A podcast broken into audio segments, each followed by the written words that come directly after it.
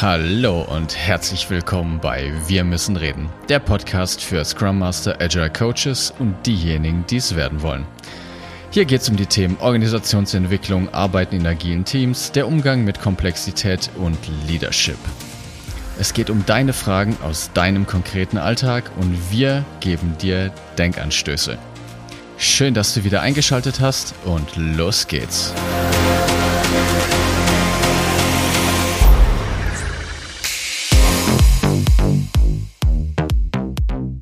Herzlich willkommen zu einer neuen Folge dieses Podcasts. Martin, schön, dass du auch wieder mit dabei bist. Hallo David, grüß dich. Und heute mit einem, wie ich finde, einem Herzensthema von uns beiden. Wir haben uns jetzt, wir trauen uns heute den Durchbruch. Wir wollen heute einen Einstieg, einen leichtgewichtigen Einstieg in die Systemtheorie wagen. Und damit lehnen wir uns selber auch ein bisschen aus dem Fenster. Es ist kein einfacher Einstieg, aber wir sind guter Dinge, dass wir hier in Zukunft auch wieder guten Mehrwert liefern können. Ja. Ja, und der Mehrwert ist in dem Sinne ein Beobachtungswerkzeug, was wir euch anbieten wollen, was ihr danach eigentlich gleich benutzen könnt. Mhm. In, der, in der Anwendung, sage ich mal, erstmal zum Probieren leicht anzuwenden, ja, ähm, aber in der Theorie durchaus äh, schwergewichtig. Ja. ja, Allerdings, genau. Und wir geben jetzt in Zukunft und in dieser Folge unser Bestes, um einen guten Einstieg in dieses Thema zu bieten. Und da möchte ich jetzt auch gleich anfangen, einmal einen kurzen Kontext schaffen, worum es denn geht. Also die Systemtheorie ist von Niklas Luhmann erfunden worden, entwickelt worden. Es ist ein deutscher Soziologe, der leider in den 90ern dann auch verstorben ist. Und der hatte kein geringeres Vorhaben, als die Theorie der Gesellschaft zu entwickeln. Und er hat gesagt bei seinem Antritt bei, zu seinem Lehrstuhl, er möchte eine Theorie der Gesellschaft entwickeln. Laufzeit 30 Jahre, Kosten keine. Das ist immer so ganz ähm, lustig beschrieben. Und er hat es geschafft. Das mal gleich als Disclaimer. Also er hat nach 30 Jahren sein Meisterwerk Die Gesellschaft der Gesellschaft herausgebracht. Habe ich nicht gelesen, wühle mich gerade durch andere Bücher von ihm und das ist schon schwere Kost. Ja, ja. ja, der Zugang äh, zu Luhmann, äh, Niklas Luhmann, ist relativ äh, schwierig, weil er verwendet äh, eine sehr, ähm, sag ich mal, gewöhnungsbedürftige Sprache und er bedient sich natürlich dieser Mechanik, dass wenn ich was Neues beschreiben möchte, dass ich irgendwie andere Wörter dafür verwende. Ne? Also wie wir es bei irgendwelchen Frameworks auch kennen im Agilen, dass dann ja. irgendwelche Rollen oder irgendwelche Dinge anders benannt werden, um eben einen Veränderungsprozess beim Denken oder das neu belegen zu können, dieses Wort. Und da ja. ist der Zugang ist manchmal etwas schwierig. Und ähm, das genau. ähm, probieren wir aber trotzdem. Und auch zirkulär, wie er es selber sagt. Das heißt, dadurch, dass es eine universelle Theorie ist, das war sein Anspruch, also eine komplett umfassende Theorie der Gesellschaft, ist es nicht möglich, einen Einstieg zu wählen, ohne andere Teile bereits voraussetzen zu können. Das macht den Einstieg vielleicht ein bisschen schwergewichtiger. Nur, genau, es ist auf jeden Fall möglich, sich da, da reinzufuchsen. Und viele der Inhalte haben wir auch schon in den vergangenen Folgen mal besprochen, aber wir wollen jetzt eben tiefer und expliziter einsteigen. Was noch ganz wichtig ist am Anfang, ich möchte noch quasi die, die Vorannahmen mitteilen, die man sozusagen kaufen muss, um zu verstehen, wo die Systemtheorie herkommt und wie sie sich entwickelt hat. Und was man wissen muss, das war eben der Anspruch von Luhmann, dass er weg wollte von der, von einer Ontologie, wie es so schön heißt, aus der Philosophie. Das heißt, er geht davon aus, er ist nämlich selber auch Konstruktivist, dass es zwar eine Realität gibt, aber diese Realität, er macht keine Aussagen, wie das ist so und so, sondern er sagt nur, dass alles, was wir sehen können und erfahren, eine Konstruktion ist von uns selber. Ja, also er stellt die, das, das Abbildungsverhältnis zwischen der Welt und der menschlichen Erkenntnis in Frage und er sagt eben, dass alles, was wir sehen, Konstrukte sind und auf Beobachtungen von uns beruht. Genau, also es ist alles eine abgebildete Realität.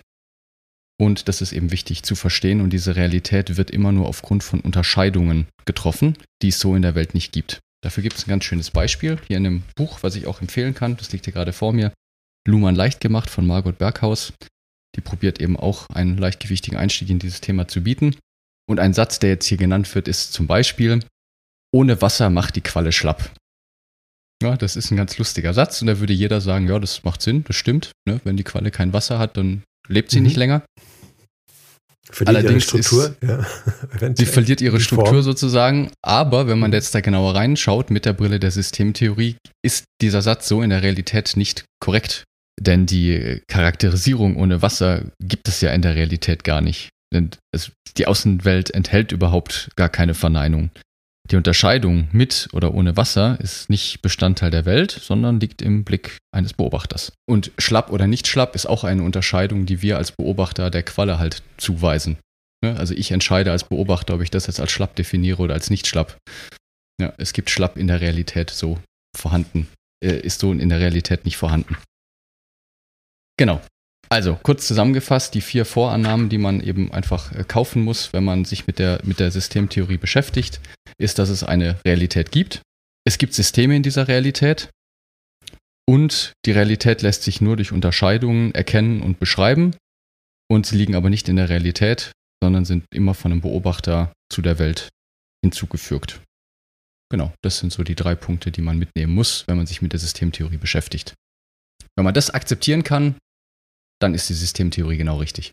Ja, dann ist es ein wunderbares Werkzeug, um in sozialen Systemen, in Organisationen Beobachtungen anzustellen.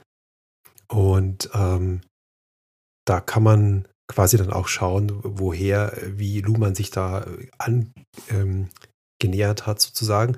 Der hat das Beispiel aus der Biologie sozusagen sich verwendet, sozusagen, um dieses Sache zu beschreiben. Und da wird es dann relativ plastisch. Das kann man sich relativ gut vorstellen. Ja? Also, wenn ihr euch jetzt ähm, euren Körper vorstellt, als biologisches System, der besteht aus lauter Zellen und diese Zellen kommunizieren miteinander. Und äh, wenn ihr jetzt die, euch als Summe betrachtet, besteht die eben aus diesen Zellen und aus der fortgesetzten Kommunikation zwischen den Zellen. Und wenn ihr jetzt nur die Zellen betrachtet und die Kommunikation weglasst, hört ihr auf zu existieren. Genau, oder ne, noch anders gesagt, wenn ich nur die Zellen nehme, dann kann ich den anderen Menschen nicht reproduzieren. Genau. Also, weil sonst, ne, weil ich brauche noch die Beziehung zwischen den Zellen, die sind essentiell wichtig, um den Menschen abzubilden in seiner Gänze. Ganz genau. Und diese, dieser biologische Vergleich aus der, aus der Biologie hat er zum, zum Vorbild genommen, um auf Organisationen zu beschauen. Und damit sind quasi Organisationen auch solche Systeme, die genauso beobachtbar sind. Also übertragen auf die Organisation heißt es dann, also eine Organisation oder eine Firma besteht nicht aus den Menschen, besteht auch nicht aus dem Gebäude. Ja. Natürlich braucht es das, das ist ein Träger dieser Kommunikation, so ähnlich wie die Zellen in unserem Körper die Träger dieser Kommunikation zwischen den Zellen ist. Aber die, das Eigentliche, aus was eine Firma besteht, ist die fortgesetzte Kommunikation zwischen den Menschen. Und dabei betrachten wir dieses Sozialsystem Firma. Und auch abgeguckt aus der Biologie, was ich auch sehr spannend finde, ist eben eine Unterscheidung, die er jetzt einführt. Deshalb ist es eine Differenztheorie. Er arbeitet mit Unterscheidungen, wie eingangs erwähnt. Es gibt die Unterscheidung zwischen System und Umwelt. Also er sagt, es gibt Organisationen, die sind, die haben ein System und dadurch, dass sie ein System sind, müssen sie sich irgendwie von der Umwelt abgrenzen. Und das Beispiel, das er bringt aus der Biologie, ist wie der Vergleich zwischen Mensch und seiner Umwelt. Und wir bilden durch unsere internen Prozesse, die die Zellen machen, eine Haut. Und die Haut ist die Grenze, die uns von der Umwelt abgrenzt. Weil ich brauche natürlich innerhalb eines Systems eine Zuordnung, die beschreibt, ob etwas zu einem System dazugehört oder nicht. Und obwohl sich immer diese Prozesse aneinander anknüpfen und fortsetzen an den Zellen, gibt es trotzdem eine Grenze zwischen mir und meiner Umwelt. Und das ist meine Haut. Und das gleiche gibt es auch in der Organisation. In Organisationen knüpfen eben nicht chemische Prozesse an chemische Prozesse an, wie in biologischen Systemen, sondern, das ist Niklas Luhmanns These, Kommunikationen. Kommunikation schließt an Kommunikation, schließt an Kommunikation an. Er hat dafür auch einen anderen Kommunikationsbegriff, als wir es umgangssprachlich nutzen. Nichtsdestotrotz ist die Kommunikation die kleinste sozusagen atomare Einheit einer Organisation. Und genauso wie Biologische Systeme mit ihren chemischen Prozessen eine Grenze, bei uns eben die Haut ausbilden, bilden auch soziale Systeme wie Organisationen eine Grenze aus, die sie von ihrer Umwelt abgrenzen. Dass klar ist, hey, ich bin innerhalb der Organisation, das ist eine Entscheidung, die innerhalb der Organisation gefällt werden muss, das ist der Organisation zuzuschreiben oder halt eben nicht. Das ist ganz wichtig. Genau. Und wenn wir Organisationen betrachten, die Umwelt einer Organisation ist quasi der Markt. Also dahin, wo ich Produkte verkaufe, Dienstleistungen äh, anbiete. Das ist die Umwelt für ein Unternehmen. Ja? Ähm, und ähm, dabei ähm, ist es so, dass wir hier natürlich hier ganz viele neue Wörter verwenden. Ja, und ich habe schon eingangs gesagt, ähm, Luhmann benutzt diese Wörter halt, um sie neu zu belegen. Ja, das heißt, wenn ich jetzt hier von Umwelt spreche oder von Markt, gehen wir immer mit dieser Theorie-Denkbrille von äh, Luhmanns Systemtheorie drauf.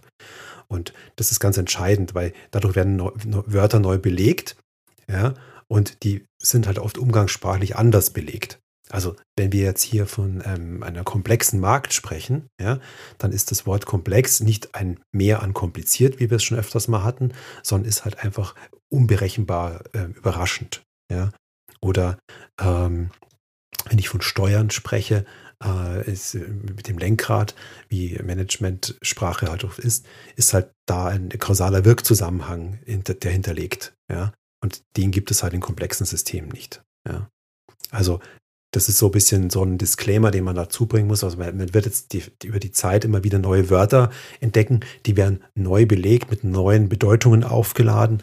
Und im, ganz im Sinne dieser Differenztheorie, dass ich eben unterscheide, macht es das überhaupt erst möglich, darüber nachzudenken. Ja, also wenn ich zum Beispiel zwischen Steuerung und, und, und Selbstorganisation und äh, Überraschungen auf dem Markt oder keine Überraschungen, da kann ich erst die Systeme erstmal unterschiedlich betrachten. Also das ist eine essentielle ähm, Fähigkeit, dieses das zu beobachten und diese Theorie sozusagen anzuwenden, dass man Unterscheidungen trifft und verschiedene Wörter natürlich dafür verwenden muss, um darüber zu sprechen zu können ja. in der Sprache. Und als letzten Disclaimer noch dazu, dadurch, dass es natürlich eine vollumfängliche Theorie der Gesellschaft und damit auch von Organisation ist, ist sie in sich inhärent widerspruchsfrei. Aber sie ist natürlich auch nur ein Blickwinkel darauf. Ne? Es ist nicht die Wahrheit, kann ja überhaupt nicht, sondern es ist einfach eine Brille, durch die man solche Systeme betrachten kann. Ein Beobachtungswerkzeug, wie Martin richtig gesagt hat. Und sie liefert keine Antworten, sondern sie liefert nur Beobachtungen und die Lösung muss man sich dann eben schon selbst erarbeiten. Es ist ein reines Beobachtungswerkzeug. Ja. Genau. Ein, ein äh, sag ich mal, entscheidender Mensch in dieser Systemtheorie, der sagt immer, also wenn mich jemand was fragt, wie ich was machen soll, dann sagt er, kann er keine Antwort geben. Ne? Also er gibt nur die theoretische Grundlage, kann beobachten, wie irgendwie war was, was geht. Also sagst du, weiß er nicht, keine Ahnung. Ja? Weil diese Theorie gibt nämlich keine Antwort, wie ich was machen soll. Sie kann nur beobachten. Und ausschließen, dass etwas vielleicht genau, also theoretisch nicht, nicht sinnvoll ist. Und es wird sich in den weiteren Folgen, wenn wir dann tiefer auf die Mechanismen, Kopplungen und diese ganzen Unterscheidungen eingehen, wird klarer, dass es doch extrem praktisch ist, diese Theorie und auch anwendbar ist in der, in der Realität. Ganz bestimmt. Ja. Aber Martin, was ist denn, also dass wir das auch noch richtig abgrenzen, was ist denn der Unterschied zwischen der Systemtheorie und systemisch? Ist das das gleiche oder ah, ja. was, was, was hat es denn damit auf sich? Ja, das sind das, das systemisch ist eins, eins der neuen Buzzwords aktuell, ja. Äh, wird gleich im gleichen Atemzug mit Agilität genannt. Ähm, also systemisch, es, es, gibt systemische Ausbildungen, ja, systemisches Coaching und solche Sachen.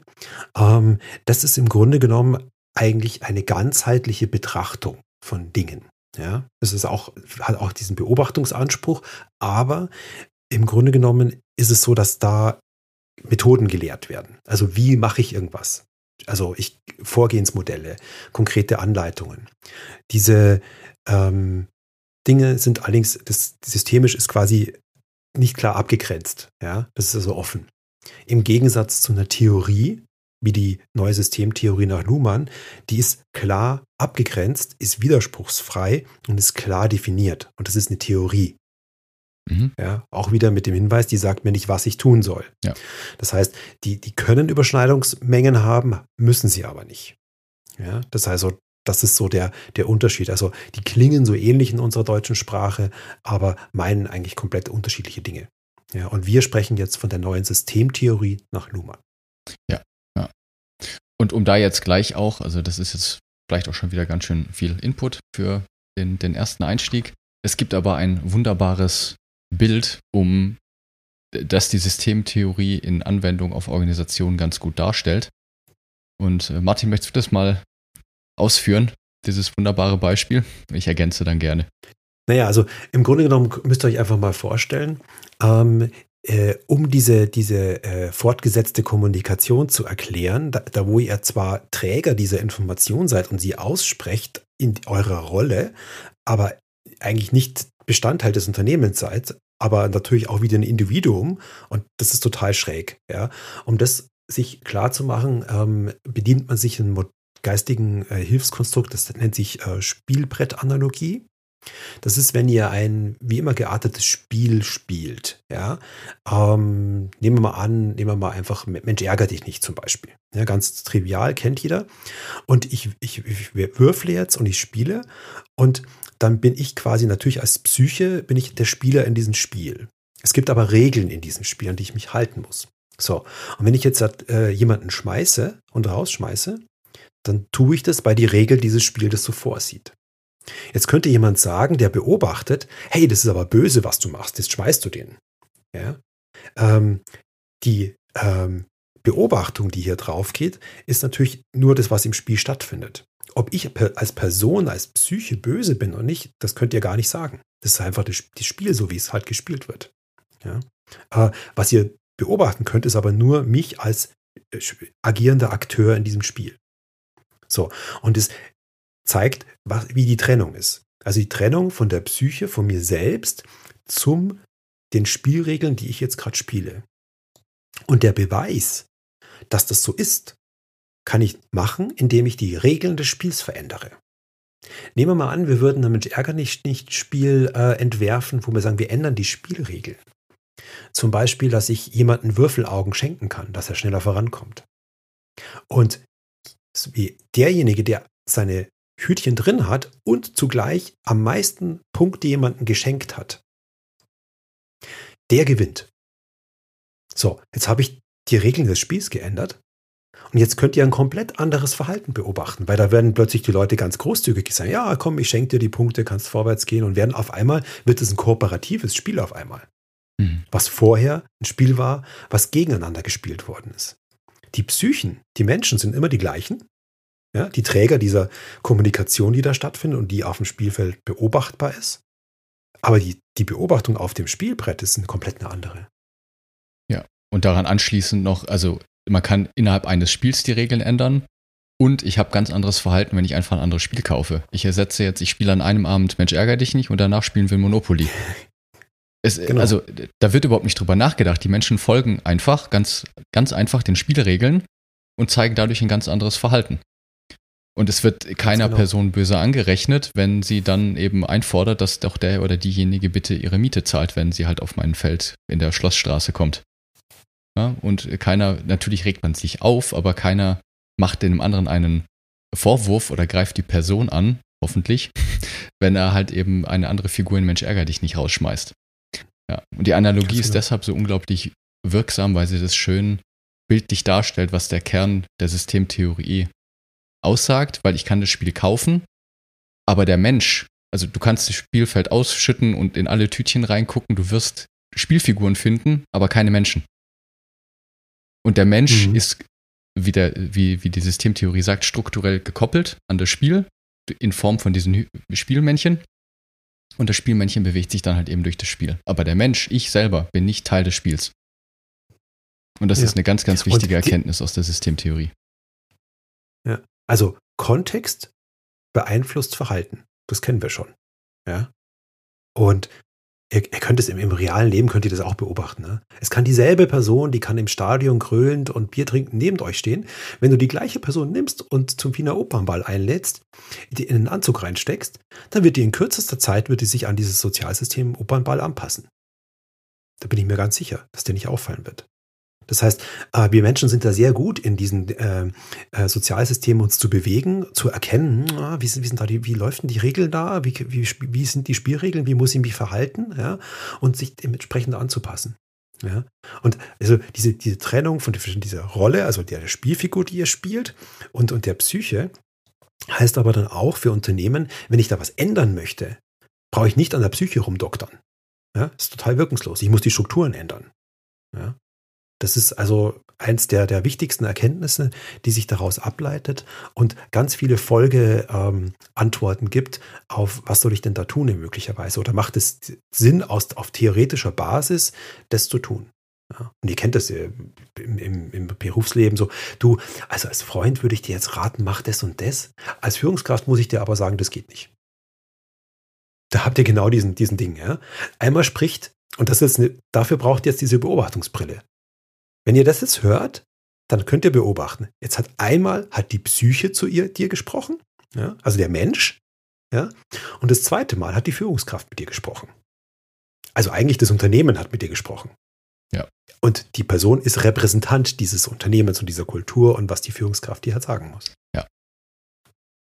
Okay, ich glaube, wir haben einen ersten Umriss geschaffen, was die Systemtheorie denn ist, wo sie herkommt und was sie beinhaltet. Und wir werden in den folgenden Folgen, in den nächsten Wochen viel tiefer einsteigen in Unterscheidungen, in Definitionen und einfach unsere Beobachtungsgabe zu schärfen und damit deine natürlich hoffentlich auch.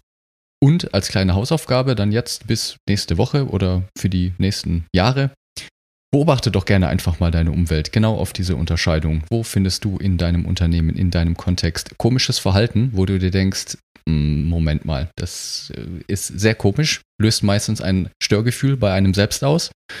Und dann kann man mal diese erste Brille aufsetzen und sich überlegen, welche Regeln müssten denn gelten, damit das beobachtbare Verhalten, was ich sehen kann, sinnvoll erscheint. Das ist immer eine ganz gute Heuristik, sich das zu mhm. fragen. Wenn diese Regel gilt, ja. dann macht das Verhalten total Sinn. Das ist eine gute, eine gute Herangehensweise, um komisches Verhalten in Organisationen mal zu hinterfragen. Und dann kriege ich ein Indiz, was die strukturellen Elemente sind, die ich dann angehen könnte.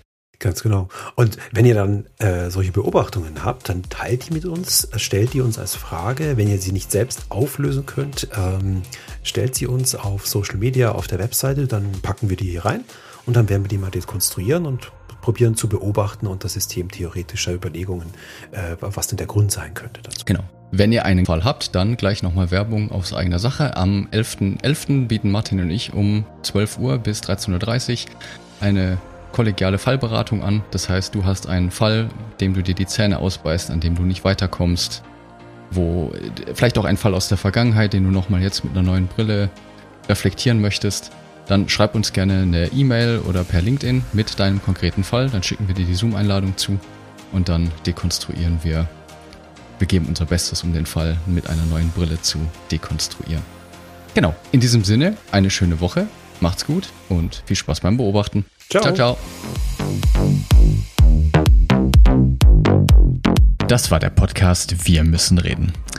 Wenn du eine Frage stellen möchtest oder auch einfach wissen möchtest, welche Fragen wir als nächstes beantworten, wann die nächsten Live-Sessions stattfinden oder wann wir Sonderveranstaltungen anbieten, das alles erfährst du auf unserer Webseite wir-müssen-reden.net.